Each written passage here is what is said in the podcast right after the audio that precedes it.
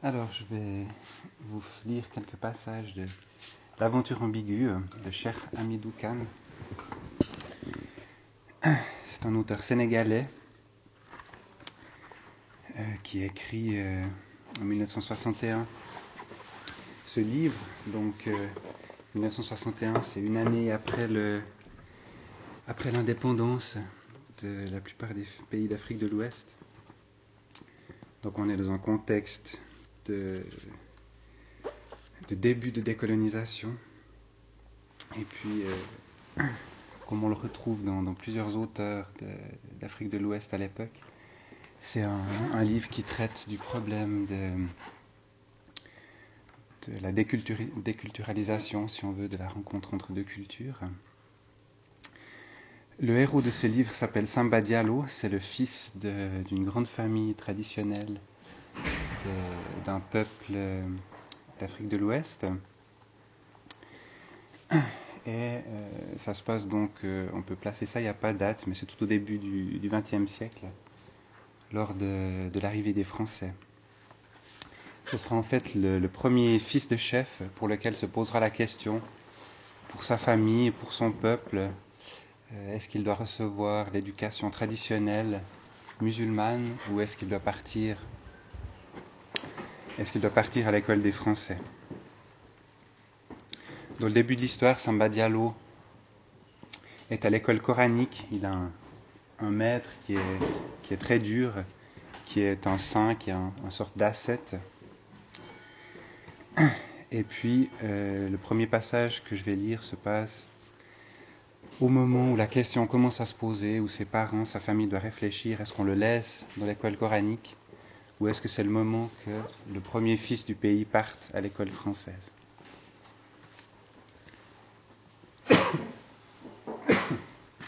Excusez-moi. Le pays des Dialobés n'était pas le seul qu'une grande clameur eût réveillé un matin. Tout le continent noir avait eu son matin de clameur. Étrange aube. Le matin de l'Occident en Afrique noire fut constellé de sourires, de coups de canon, et de verroteries brillantes. Ceux qui n'avaient point d'histoire rencontraient ceux qui portaient le monde sur leurs épaules. Ce fut un matin de gésine. Le monde connu s'enrichissait d'une naissance qui se fit dans la boue et dans le sang. De saisissement, les uns ne combattirent pas. Ils étaient sans passé, donc sans souvenir. Ceux qui débarquaient étaient blonds et frénétiques. On n'avait rien connu de semblable. Le fait s'accomplit avant même qu'on prit conscience de ce qui arrivait. Certains, comme les dialobés, brandirent leurs boucliers, pointèrent leurs lances ou ajustèrent leurs fusils. On les laissa approcher, puis on fit tonner le canon. Les vaincus ne comprirent pas. D'autres voulurent palabrer. On leur proposa, au choix, l'amitié ou la guerre. Très sensément, ils choisirent l'amitié, ils n'avaient point d'expérience. Le résultat fut le même cependant, partout. Ceux qui avaient combattu et ceux qui s'étaient rendus, ceux qui avaient composé et ceux qui s'étaient obstinés, se retrouvèrent le jour venu, recensés, répartis, classés, étiquetés, conscrits, administrés. Car ceux qui étaient venus ne savaient pas seulement combattre, ils étaient étranges. S'ils savaient tuer avec efficacité, ils savaient aussi guérir avec le même art, où ils avaient mis du désordre, ils suscitaient un ordre nouveau. Ils détruisaient et construisaient. On commença, dans le continent noir, à comprendre que leur puissance véritable résidait non point dans les canons du premier matin, mais dans ce qui suivait ces canons. Ainsi, derrière les canonnières, le regard clair de la grande royale des Dialobés avait vu l'école nouvelle. L'école nouvelle participait de la nature du canon et de l'aimant à la fois. Du canon, elle tient son efficacité d'une arme combattante. Mieux que le canon, elle pérennise la conquête. Le canon contraint les corps, l'école fascine les âmes. Où le canon a fait un trou de cendres et de mort, et, avant que, moisissure tenace, l'homme parmi les ruines ait rejailli, l'école nouvelle installe sa paix. Le matin de la résurrection sera un matin de bénédiction par la vertu apaisante de l'école. De l'aimant, l'école tient son rayonnement, elle est solidaire d'un ordre nouveau, comme un noyau magnétique et solidaire d'un champ. Le bouleversement de la vie des hommes à l'intérieur de cet ordre nouveau est semblable au bouleversement de certaines lois physiques à l'intérieur d'un champ magnétique. On voit les hommes se disposer, conquis, le long de lignes de force invisibles et impérieuses. Le désordre s'organise, la sédition s'apaise, les matins de ressentiment résonnent des chants d'une universelle action de grâce. Seul un tel bouleversement de l'ordre naturel peut expliquer que, sans qu'ils le veuillent l'un et l'autre, l'homme nouveau et l'école nouvelle se rencontrent tout de même. Car ils ne veulent pas l'un de l'autre. L'homme ne veut pas de l'école parce qu'elle lui impose, pour vivre, c'est-à-dire pour être libre, pour se nourrir, pour s'habiller, de passer désormais par ses bons. Et l'école ne veut pas davantage de l'homme parce qu'il lui impose, pour survivre, c'est-à-dire pour s'étendre et prendre racine où sa nécessité l'a débarqué, de compter avec lui. Merci.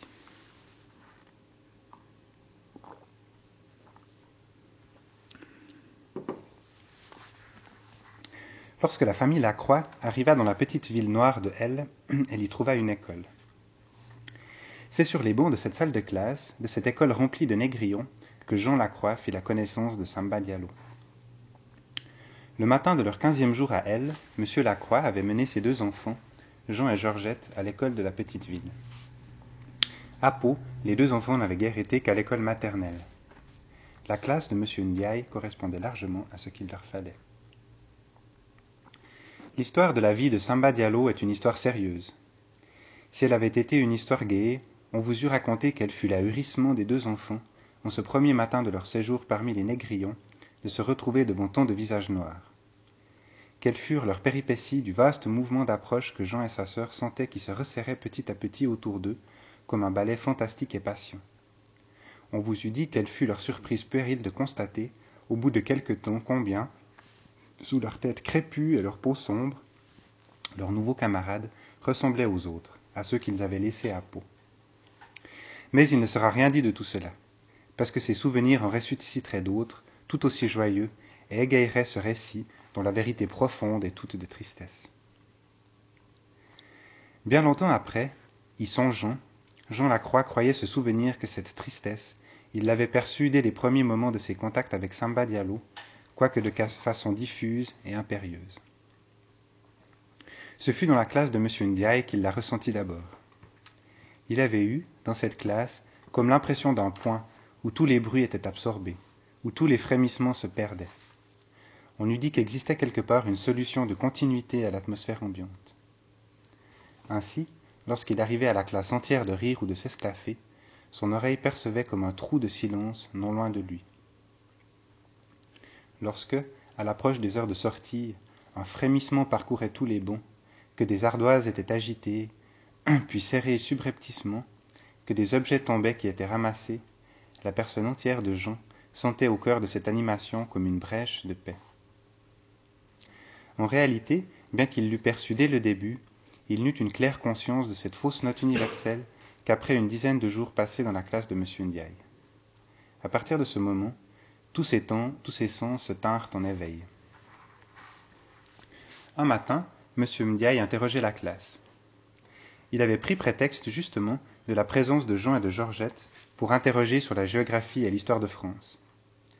Le dialogue entre, les maîtres, entre le maître et la classe était soutenu et rapide. Subitement, le silence. Un silence gêné pesa sur la classe. Voyons, mes enfants, insistait M. Ndiaye. Pau se trouve dans un département dont il est le chef-lieu. Quel est ce département? Que vous rappelle Pau? Jean, à qui cette question ne s'adressait pas, perçut très nettement alors que quelqu'un, non loin de lui, n'était pas gêné par ce silence. Quelqu'un se jouait de ce silence, et le prolongeait comme à plaisir. Quelqu'un qui pouvait le rompre, qui allait le rompre. Lentement, il tourna la tête et, pour la première fois, observa son voisin de droite, celui qui, avec Georgette et lui, occupait la première table de la rangée centrale. Ce fut comme une révélation. Le trou de silence, la brèche de paix, c'était lui lui qui, en ce moment même, attirait tous les regards par une espèce de rayonnement contenu, lui que Jean n'avait pas remarqué, mais dont la présence dans cette classe l'avait trouvé dès les premiers jours.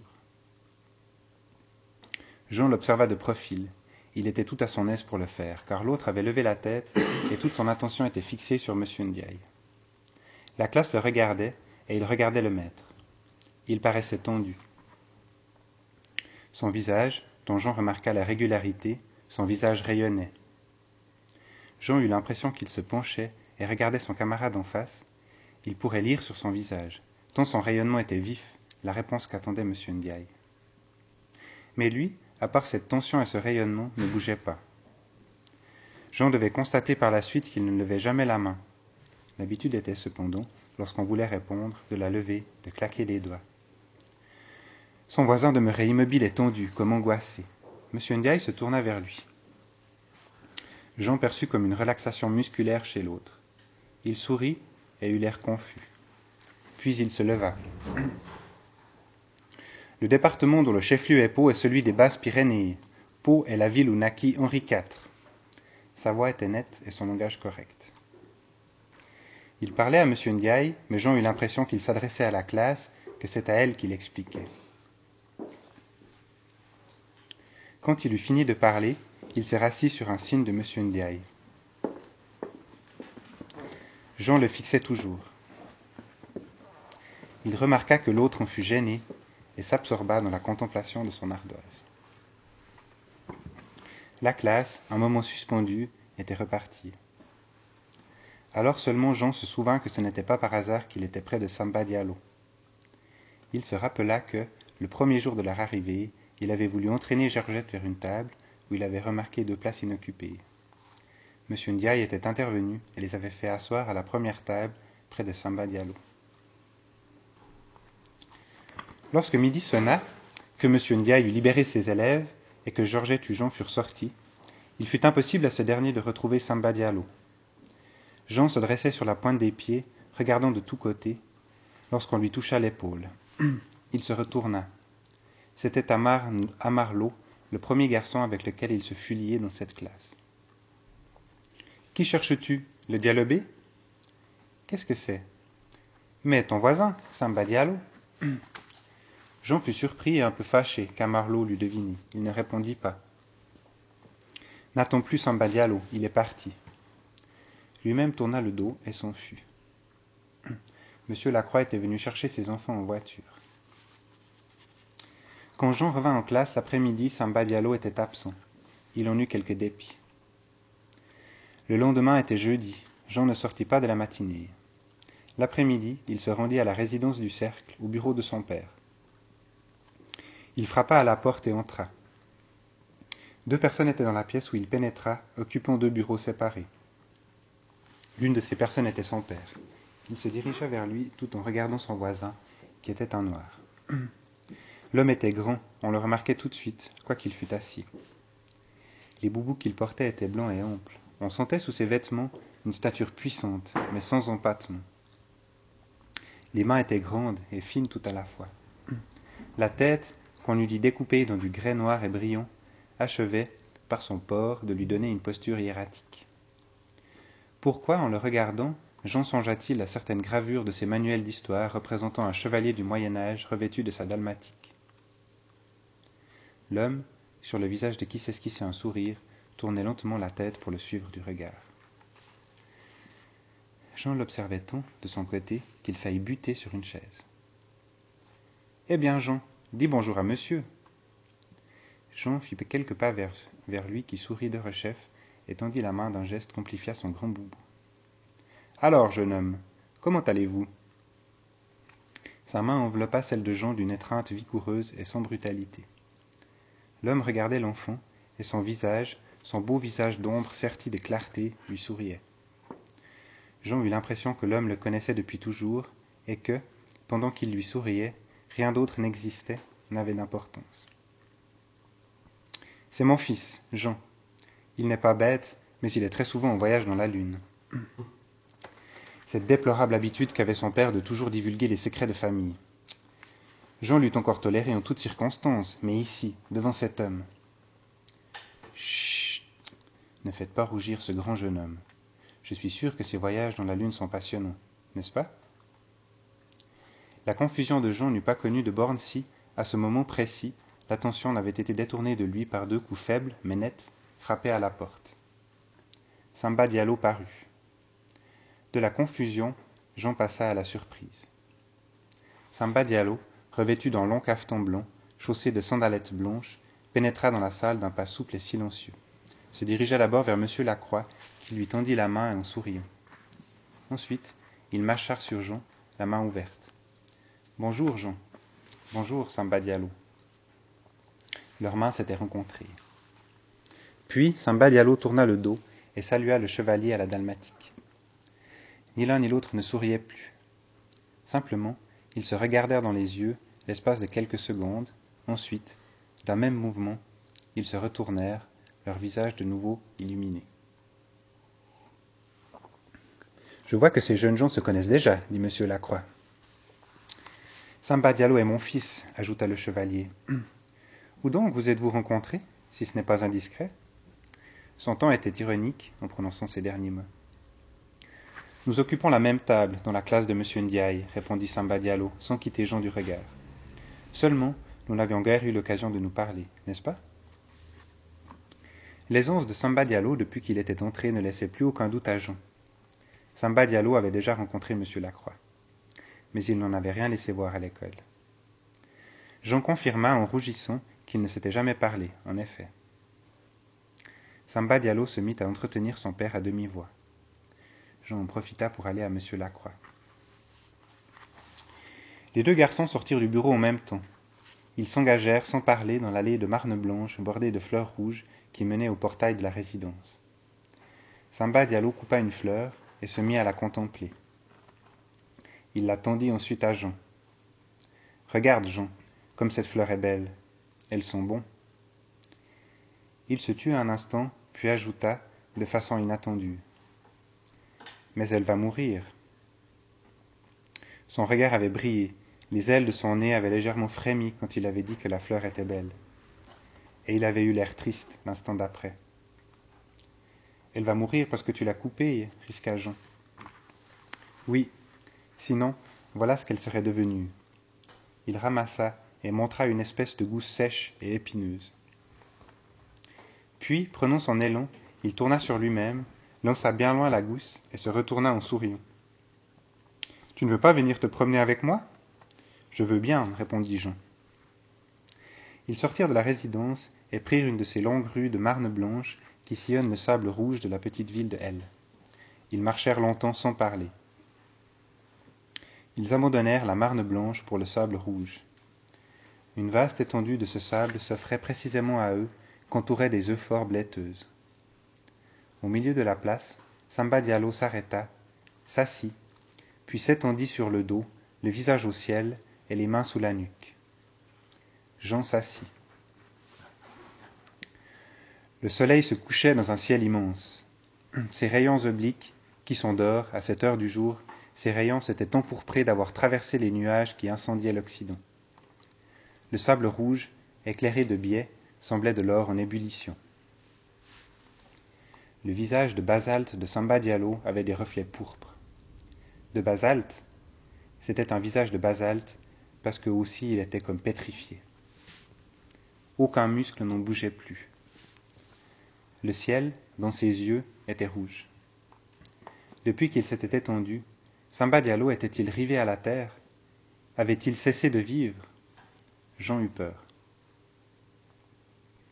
Dis-moi, Samba Diallo, qu'est-ce qu'un dialobé? Il avait parlé pour dire quelque chose. Le charme se rompit. Samba Diallo éclata de rire. Ah, tiens, on t'a parlé de moi. Un dialobé. Eh bien, ma famille, les dialobés, fait partie du peuple des dialobés. Nous venons des bords d'un grand fleuve. Notre pays s'appelle aussi le dialobé. Je suis le seul originaire de ce pays dans la classe de M. Ndiaye. On en profite pour me plaisanter. Si tu es dialobé, pourquoi n'es-tu pas resté dans le pays des dialobés Et toi, pourquoi as-tu quitté Pau? Jean fut embarrassé. Mais Samba Diallo reprit. C'est chez moi ici, toujours chez moi. Bien sûr, j'aurais préféré rester au pays, mais mon père travaille ici. Il est grand, ton père, il est plus grand que le mien. Oui, il est très grand. Pendant qu'il parlait, le crépuscule était venu. L'or des rayons s'était délayé un peu et de pourpre était devenu rose.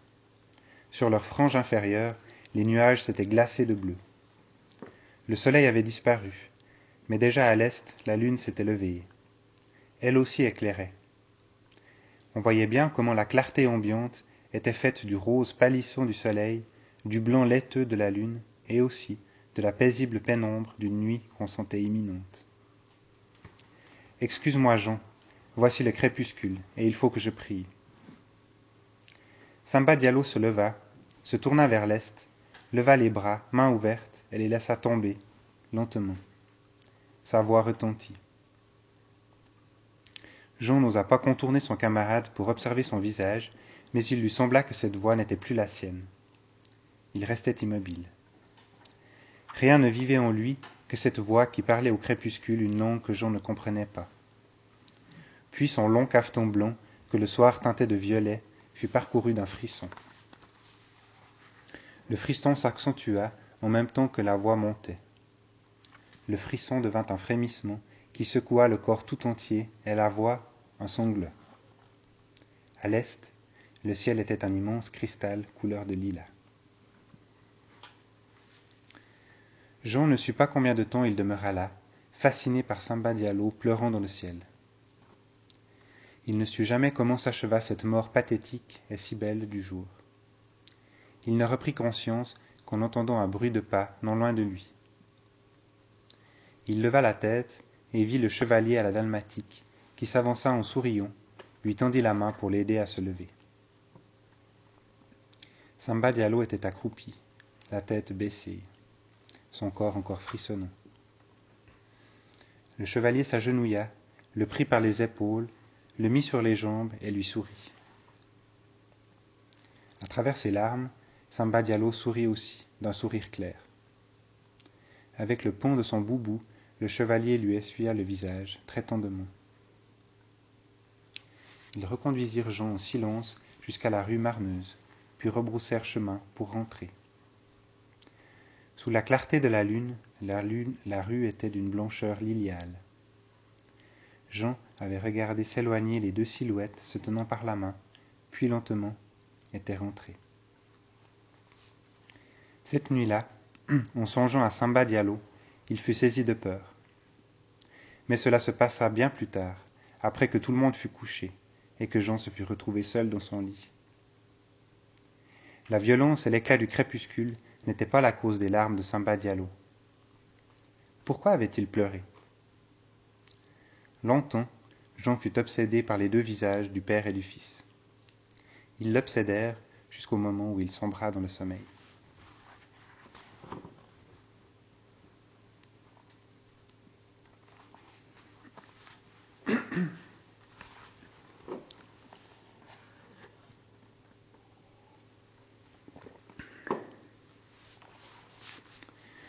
Une lettre avait annoncé au chevalier que les aînés de la famille des Dialobé, la Grande Royale ainsi que le chef, avaient décidé de lui renvoyer Samba Diallo, afin qu'il le mit à l'école nouvelle.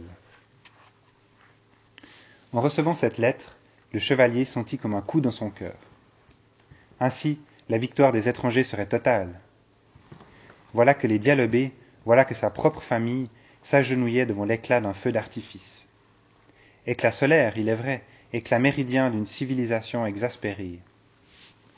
Le chevalier se sentit une grande souffrance devant l'irréparable qui s'accomplissait là, sous ses yeux, sur sa propre chair.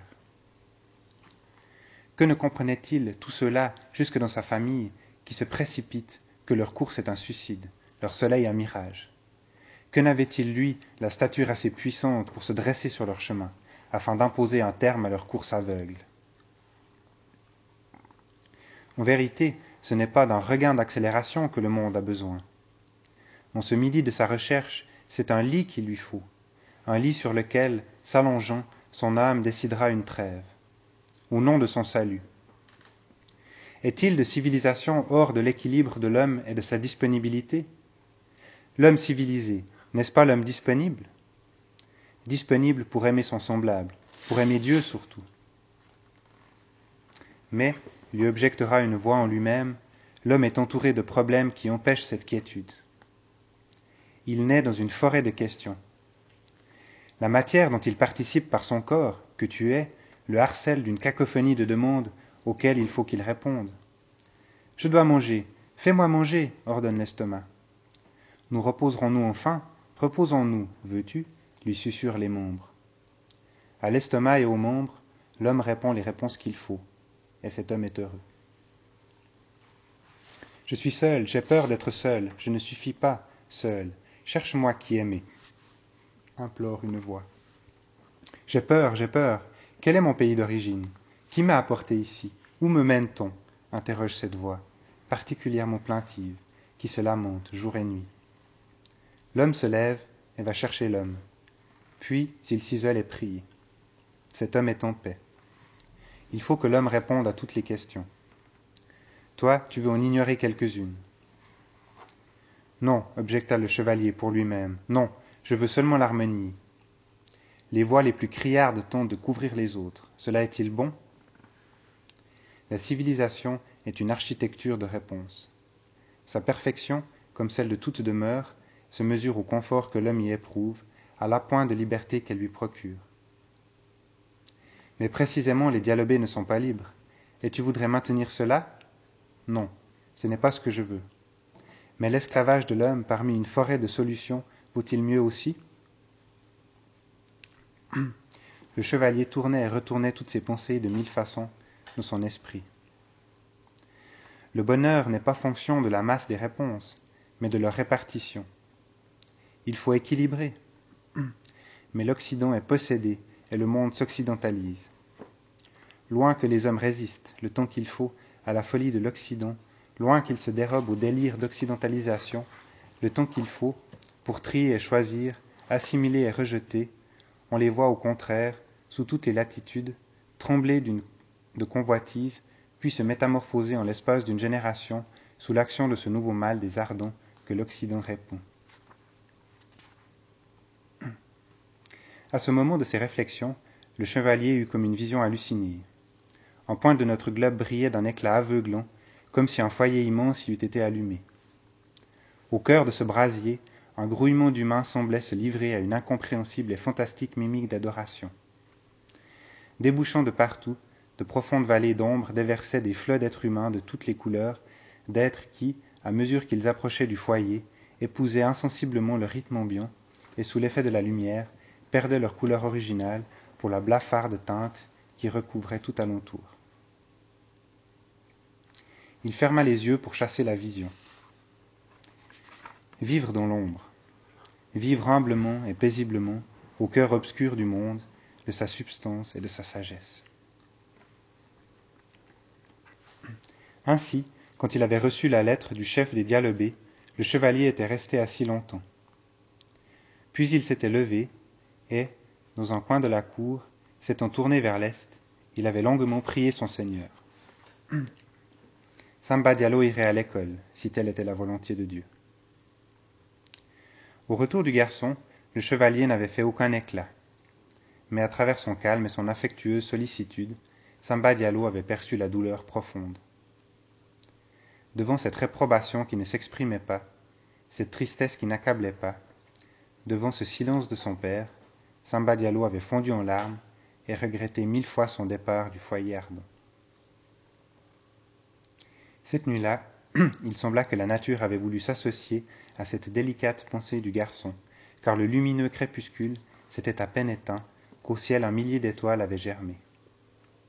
La lune naquit au cœur de leur festival scintillant, et la nuit, subitement, parut s'emplir d'une exaltation mystique. La maison était silencieuse. Le chevalier, étendu sur une chaise longue dans la véranda, méditait. Les femmes, groupés autour de la mère de famille, causaient à voix basse. Samba Diallo sortit doucement de sa chambre dans la cour, se promena de long en large, puis, lentement, préluda la nuit du Coran qu'il offrait au chevalier. Sa voix à peine audible d'abord s'affermit et se leva par gradation. Progressivement, il sentit que l'envahissait un sentiment comme il n'en avait jamais éprouvé auparavant. Toute parole avait cessé dans la maison. Le chevalier, d'abord nonchalamment étendu, s'était dressé à la voix de Samba Diallo et il semblait maintenant qu'en entendant la parole, il subit la même lévitation qui exauçait le maître. La mère s'était détachée du groupe des femmes et s'était rapprochée de son fils.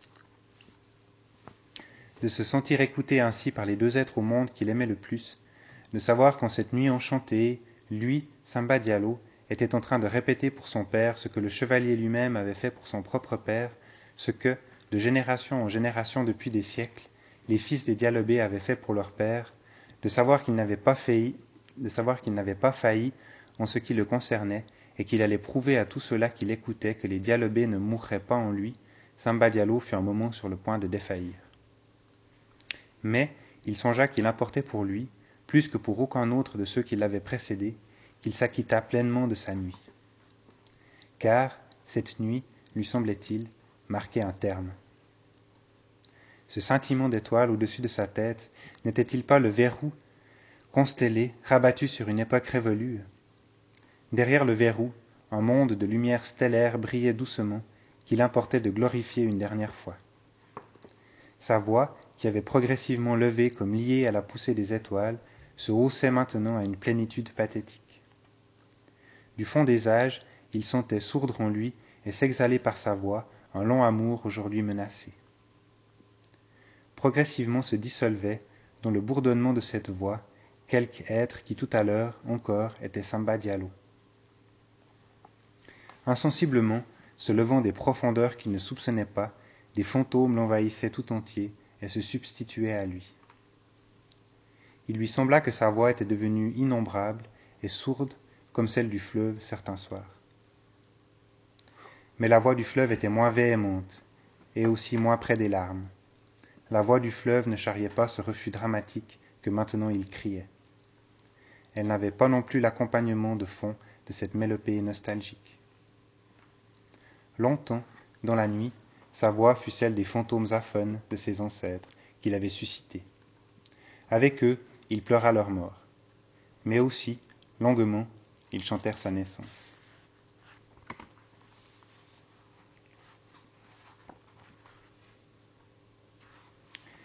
À l'horizon, il semblait que la terre aboutissait à un gouffre. Le soleil était suspendu dangereusement au-dessus de ce gouffre. L'argent liquide de sa chaleur s'était résorbé, sans que sa lumière eût rien perdu de son éclat. L'air était seulement teinté de rouge, et sous cet éclairage, la petite ville, soudain, paraissait appartenir à une planète étrange. Paul Lacroix, debout derrière la vitre fermée, attendait. Qu'attendait-il? Toute la petite ville attendait aussi, de la même attente consternée. Le regard de l'homme erra sur le ciel, où de longues barres de rayons rouges joignaient le soleil agonisant à un zénith qu'envahissait une ombre insidieuse. Ils ont raison, pensa-t-il. Je crois bien que c'est le moment. Le monde va finir. L'instant est fragile. Il peut se briser. Alors le temps sera obstrué. Non. Paul Lacroix faillit prononcer ce nom. D'un geste brusque, il baissa sur la vitre écarlate le rideau vert qui la surplombait. Le bureau devint un aquarium glauque. Lentement, Paul Lacroix regagna sa chaise. Derrière sa table, le père de Samba Diallo était demeuré immobile, comme indifférent au drame cosmique qui se perpétrait dehors. Son boubou blanc était devenu violet. Les larges draperies qui en tombaient contribuaient, par leur immobilité, à lui donner une stature de pierre. Jean a raison, pensa Lacroix. Il a l'air d'un chevalier du Moyen Âge. Il s'adressa à l'homme. Ce crépuscule ne vous trouble-t-il pas? Moi, il me bouleverse. En ce moment, il me semble plus proche de la fin du monde que de la nuit. Le chevalier sourit. Rassurez-vous, je vous prédis une nuit paisible. Vous ne croyez pas à la fin du monde, vous? Au contraire, je l'espère même, fermement. C'est bien ce que je pensais. Ici, tous croient à la fin du monde, du paysan le plus fruste aux hommes les plus cultivés. Pourquoi? Je me le demandais, et aujourd'hui seulement j'ai commencé de comprendre en regardant le crépuscule. Le chevalier considéra Paul. à mon tour de vous demander, vous ne croyez pas vraiment à la fin du monde? Non, évidemment. Le monde n'aura pas de fin. Du moins pas la fin qu'on attend ici. Qu'une catastrophe détruise notre planète, je ne dis pas. Notre paysan le plus fruste ne croit pas à cette fin-là, épisodique et accidentelle. Son univers n'admet pas l'accident. Il est, plus rassurant que le vôtre, malgré les apparences. Peut-être bien. Malheureusement pour nous, c'est mon univers qui est vrai. La Terre n'est pas plate, elle n'a pas de versant qui donne sur l'abîme. Le Soleil n'est pas un lampadaire fixé sur un dais de porcelaine bleue. L'univers que la science a révélé à l'Occident est moins immédiatement humain, mais avouez qu'il est plus solide. Votre science vous a révélé un monde rond et parfait, au mouvement infini. Elle l'a reconquis sur le chaos. Mais je crois que, ainsi, elle vous a ouvert au désespoir. Non pas, elle nous a libérés de craintes, puériles et absurdes. Absurde? L'absurde, c'est le monde qui ne finit pas. Quand saurait-on la vérité Toute la vérité? Pour nous, nous croyons encore à l'avènement de la vérité, nous l'espérons. C'est donc cela, pensa Lacroix. La vérité qu'ils n'ont pas maintenant, qu'ils sont incapables de conquérir, ils l'espèrent pour la fin. Ainsi, pour la justice aussi. Tout ce qu'ils veulent et qu'ils n'ont pas, au lieu, de le chercher chercher à le conquérir, ils l'attendent à la fin. Mais il n'exprima pas sa pensée, et il dit simplement Quant à nous, chaque jour, nous conquérons un peu plus de vérité, grâce à la science. Nous n'attendons pas. J'étais sûr qu'ils n'auraient pas compris, songea le chevalier. Ils sont tellement fascinés par le rendement de l'outil qu'ils en ont perdu l'immensité infinie du chantier. Ils ne voient pas que la vérité qu'ils découvrent chaque jour est chaque jour plus étriquée. Un peu de vérité chaque jour. Bien sûr, il le faut, c'est nécessaire. Mais la vérité. Pour avoir ceci, faut-il renoncer à cela? Je crois que vous comprenez très bien ce que je veux dire. Je ne conteste pas la qualité de la vérité que révèle la science. Mais c'est une vérité partielle, et tant qu'il y aura de l'avenir, toute vérité sera partielle. La vérité se place à la fin de l'histoire. Mais je vois que nous nous engageons dans la voie décevante de la métaphysique. Pourquoi dites-vous décevante? À toute parole, on peut en opposer une autre. N'est-ce pas ce qu'a dit, dit un de vos anciens? Dites-moi franchement si ce n'est pas là votre conviction, aujourd'hui encore. Non. Et, s'il vous plaît, ne vous retenez pas de faire de la métaphysique. Je voudrais connaître votre monde. Vous le connaissez déjà. Notre monde est celui qui croit à la fin du monde, qui l'espère et la craint tout à la fois. Voilà pourquoi, tantôt, j'ai éprouvé une grande joie lorsqu'il m'a semblé que vous étiez angoissé devant la fenêtre. Voilà, me disais-je, ils pressentent la fin. Non, ce n'était pas de l'angoisse, à la vérité, ça n'allait pas jusque-là. Alors, je vous souhaite du fond du cœur de retrouver le sens de l'angoisse devant le soleil qui meurt. Je le souhaite à l'Occident, ardemment. Quand le soleil meurt, aucune certitude scientifique ne doit empêcher qu'on le pleure, aucune évidence rationnelle qu'on se demande s'il renaîtra. Vous vous mourrez lentement sous le poids de l'évidence. Je vous souhaite cette angoisse, comme une résurrection. Et à quoi naîtrions-nous? À une vérité profonde. L'évidence est une qualité de surface. Votre science est le triomphe de l'évidence, une prolifération de la surface.